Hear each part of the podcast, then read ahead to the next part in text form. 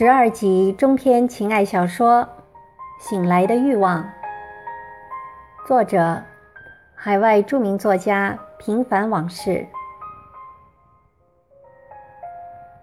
第二集躁动。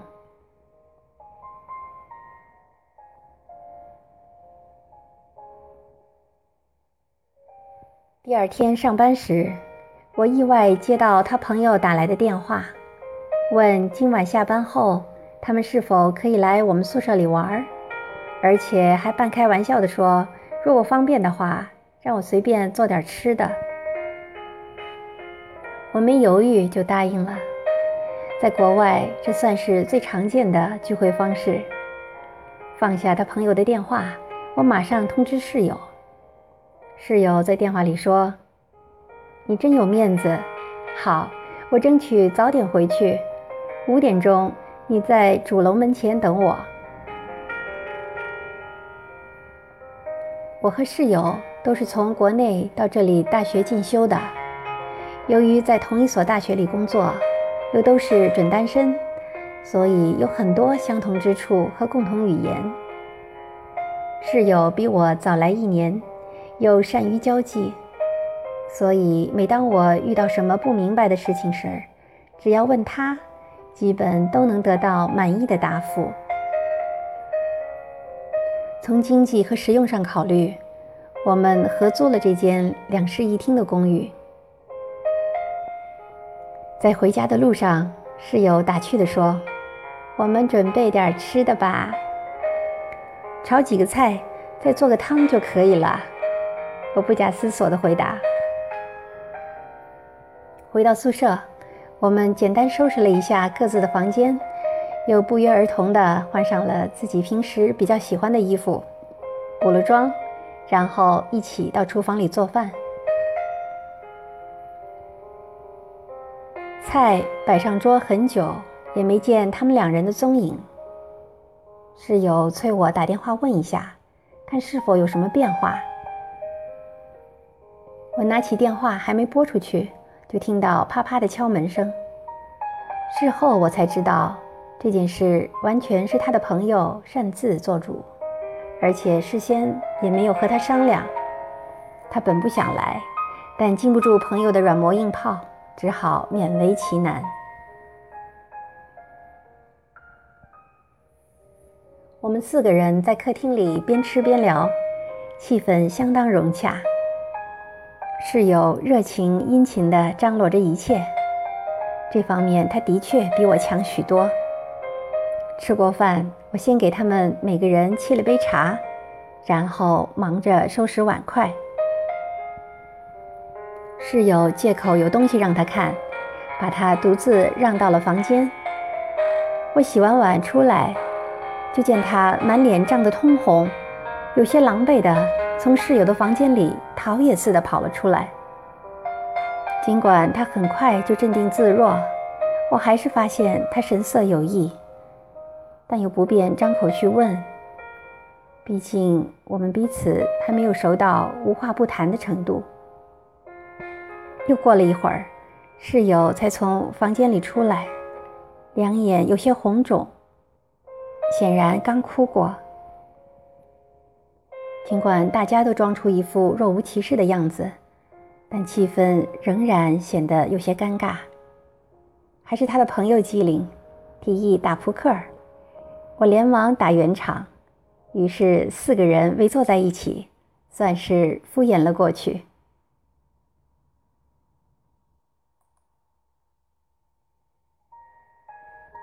事后他告诉我，他一进房间，我的室友就抱住了他。说喜欢他，还莫名其妙的哭了起来。他当时有些不知所措，仅一面之缘，喜欢二字从何谈起呢？最后室友又去吻他，他才慌里慌张的夺门而出。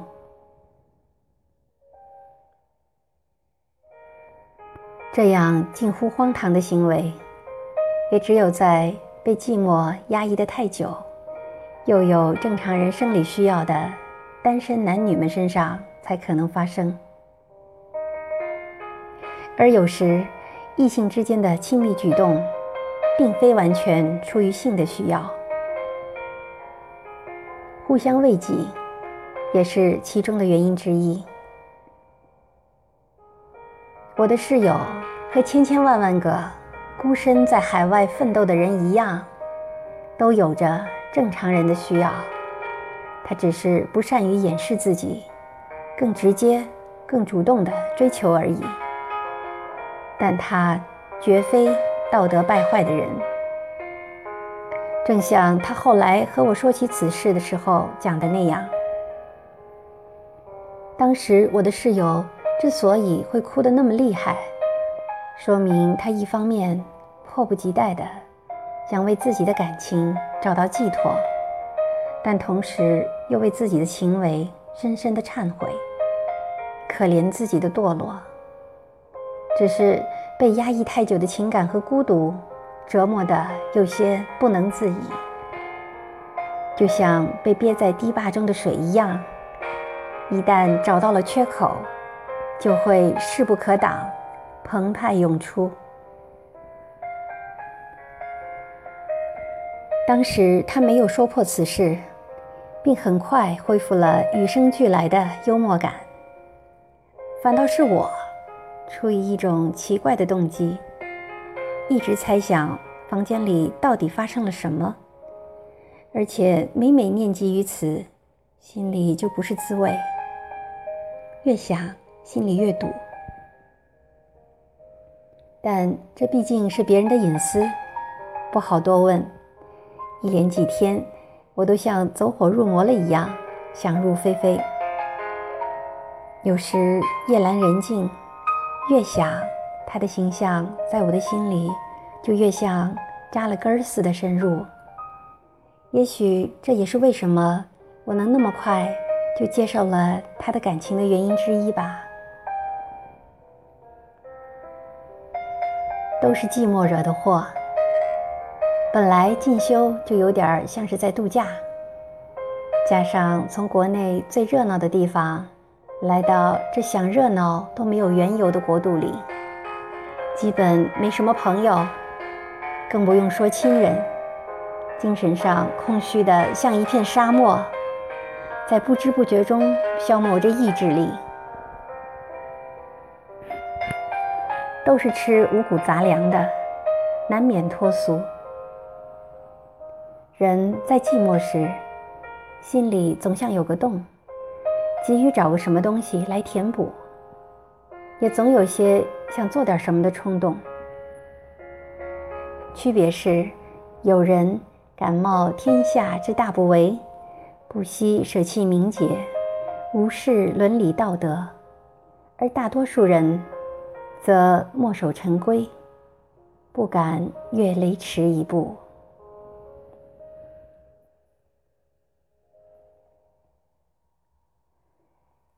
有些事情真不能简单的用同一把尺子去衡量一个人道德的好坏，要因事而异，因人而异，具体情况具体分析。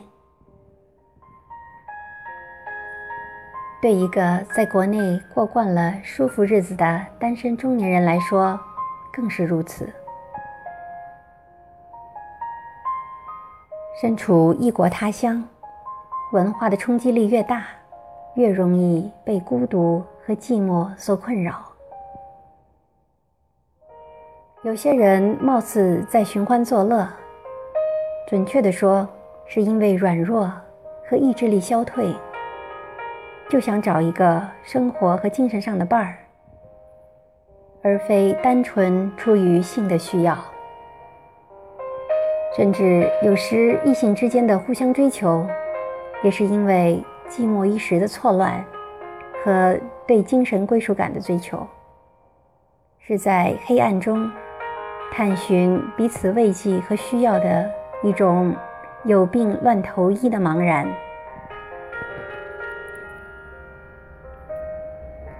自从那件事情发生以后，我明显的感觉到他开始疏远我的室友，反倒是室友一如既往的。经常在我的面前谈到他，而且反复无常，很情绪化。后来室友回国了，有时逢年过节还会给他寄张明信片，但他从未和除我以外的任何人提及过此事。而我，也是在我们好了以后，因为对室友的明信片的事情不能释怀，一次借着自己醋劲大发，一再追问他的时候，他才不得已。把室友在他房间里的所作所为，坦白地告诉了我。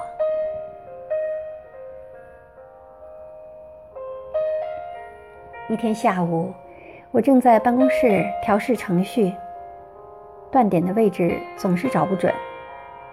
老板发来 email 催结果，我却把昨天的数据报了上去。等我发现的时候，已经过了两个小时。我马上做了补救，把正确的结果又重发了一遍，还附上几句道歉用语。这是怎么了？一向工作严谨的我，从没犯过如此低级的错误。我真的有些心不在焉，似乎在期待着什么，脑子里却空白一片。这时，电话铃猛地响了起来，那节奏感极强的嘟嘟声，在空旷的房子里显得格外刺耳。刚才还在自责的我，竟在惊吓中随之起舞，心砰砰地跳个不停。猛然间，我恍然大悟，我的心到底期待的是什么了？我犹豫着是否去接那个电话。如果真是他，我还没想好如何应对，甚至连接受一句简单问候的情绪都没有准备好。倘若因为我的语无伦次，让他对我产生不好的印象，怎么办？不能接，与其那样，我宁愿把自己封闭起来。我呆呆地望着办公桌上那个响个不停的红座机，心里好难受，好挣扎。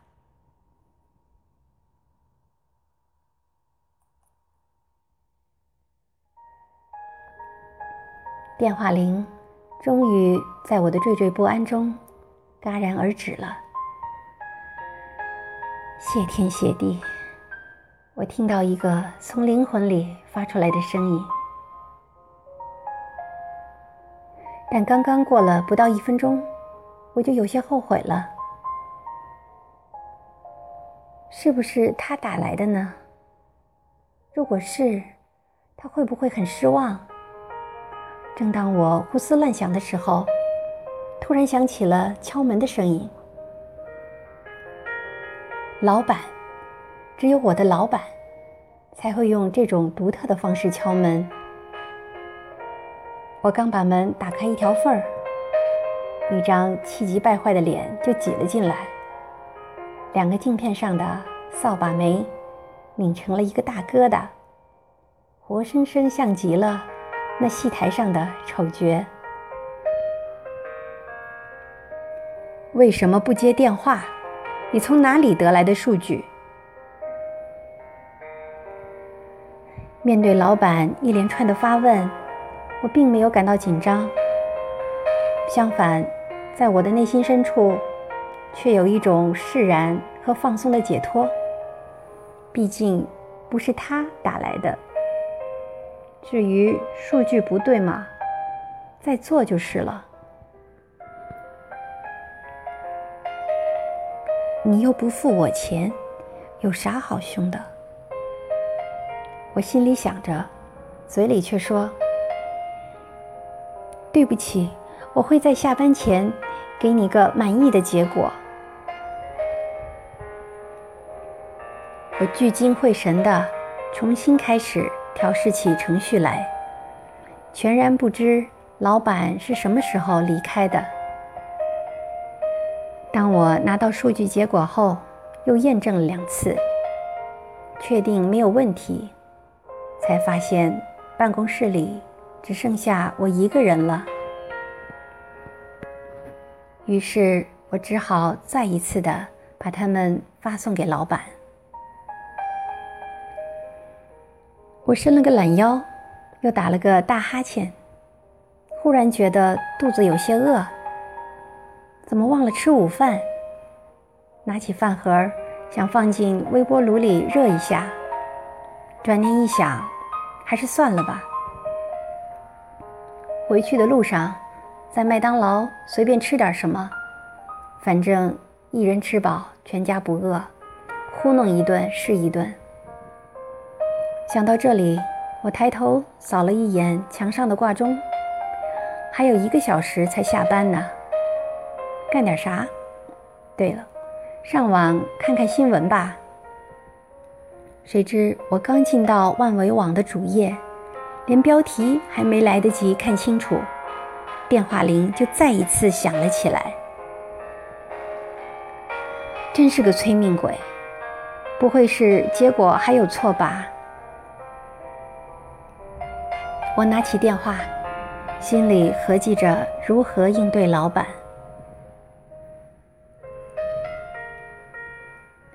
下班了吧？我在你楼前的停车场里，十分钟后见。是他。直觉告诉我，一个既陌生又熟悉的声音从话筒的另一边传了过来，简直是在下命令。还没等我缓过神来，他已经先把电话挂断了。他开始约我了。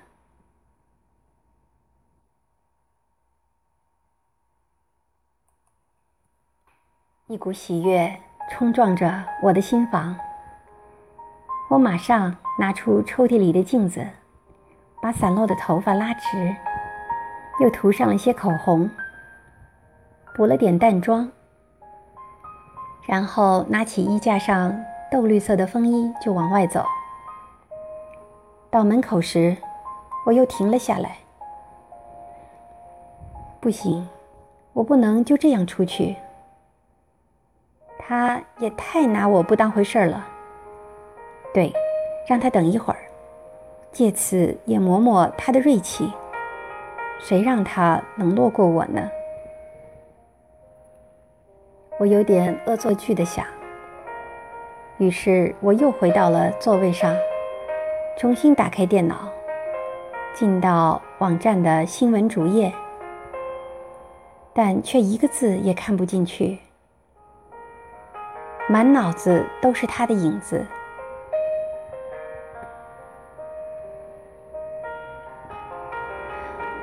他一个人等在那里，会寂寞吧？他该不会负气走了呢？他会不会因此不再理我了？我莫名其妙的给自己出了个难问题，搞得方寸大乱，不知所以。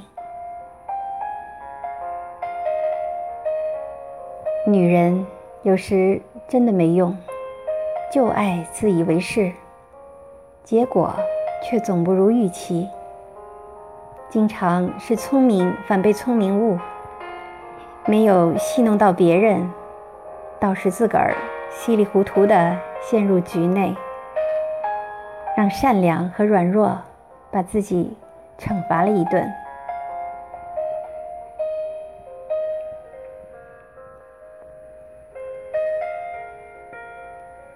敬请继续关注。第三集，约会。